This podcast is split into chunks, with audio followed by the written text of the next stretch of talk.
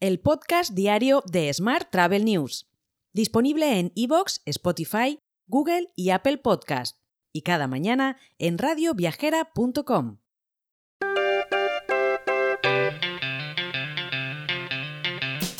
Muy buenos días y bienvenidos al boletín diario de Smart Travel News, edición número 1124 del martes 21 de febrero de 2023.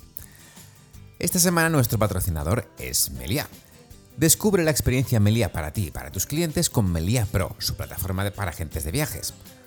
Únete y accede a tarifas más ventajosas, a ganar eh, puntos por las reservas que hagas para tus clientes, a acceder a la tarifa agente, a reservar en neto obteniendo tu comisión al instante y más ventajas para las agencias de viajes y todas ellas están en www.meliapro.com. Hoy además es martes de carnaval, es el Día Internacional de la Lengua Materna y sí, es el Día Internacional del Guía de Turismo. Vamos con la actualidad del día. El presidente de Renfe, Isaías Taboas, y la secretaria de Estado del Ministerio de Transportes, Isabel Pardo de Vera, han presentado su dimisión a la ministra de Transportes, Raquel Sánchez, tras la polémica por los trenes de Cantabria y Asturias, cuyas medidas, como sabes, no se correspondían con los túneles de la red de cercanías de la zona.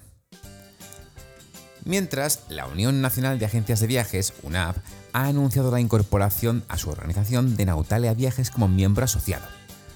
Con esta integración, la entidad decana de las agencias en España alcanza los 3.900 puntos de venta en todo el territorio nacional. Más temas. La reserva anticipada de viajes ha aumentado en promedio 21 días en el arranque de 2023.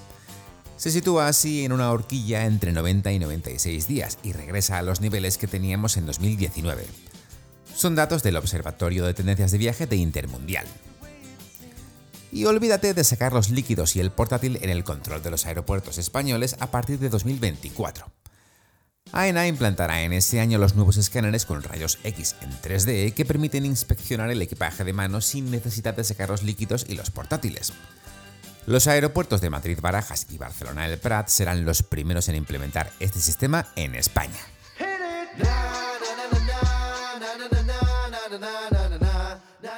Vamos con la actualidad internacional.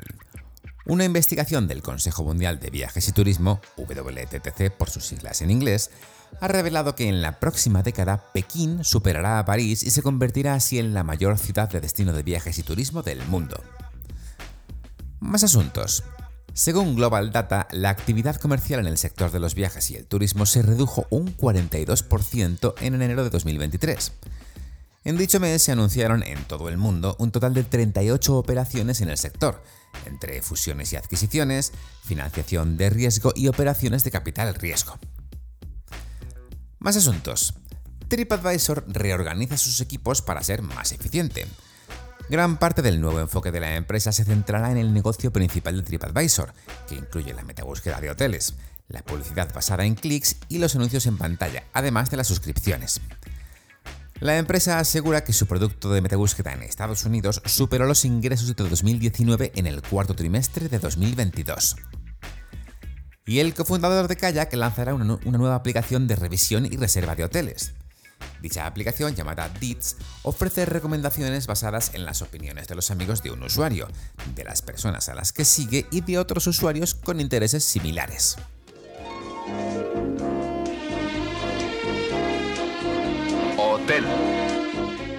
Y terminamos con la actualidad hotelera. La patronal hotelera mundial Global Reform BNB escoge Barcelona como sede. Esta entidad está impulsada por el Gremio de Hoteles de Barcelona y organizaciones hoteleras de otras grandes ciudades como Nueva York, París, Tokio o Buenos Aires. Más temas. Los segmentos hotelero y logístico han sido los dos sectores del inmobiliario que mayores rentabilidades han ofrecido en 2022 en España, el hotelero superior al 4,75% y el logístico superior al 4,25%. Por último te cuento que Sercotel Hotel Group y The Power Business School se alían para lanzar Sercotel Academy. Se trata de una plataforma de formación online que ofrecerá contenidos para el desarrollo personal y profesional de los equipos de la cadena hotelera. Te dejo con esta noticia. Mañana más historias sobre el turismo, así que hasta entonces, muy feliz martes. Si quieres apoyar este podcast, déjanos tus valoraciones y comentarios en Spotify, Evox o Apple Podcast. Recuerda que puedes suscribirte a nuestra newsletter diaria entrando en smarttravel.news en la sección Suscríbete. También puedes recibir un mensaje con este podcast y los titulares del día directamente en tu WhatsApp.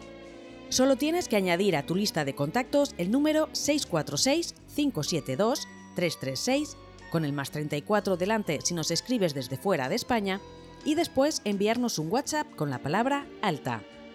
Gracias por escucharnos.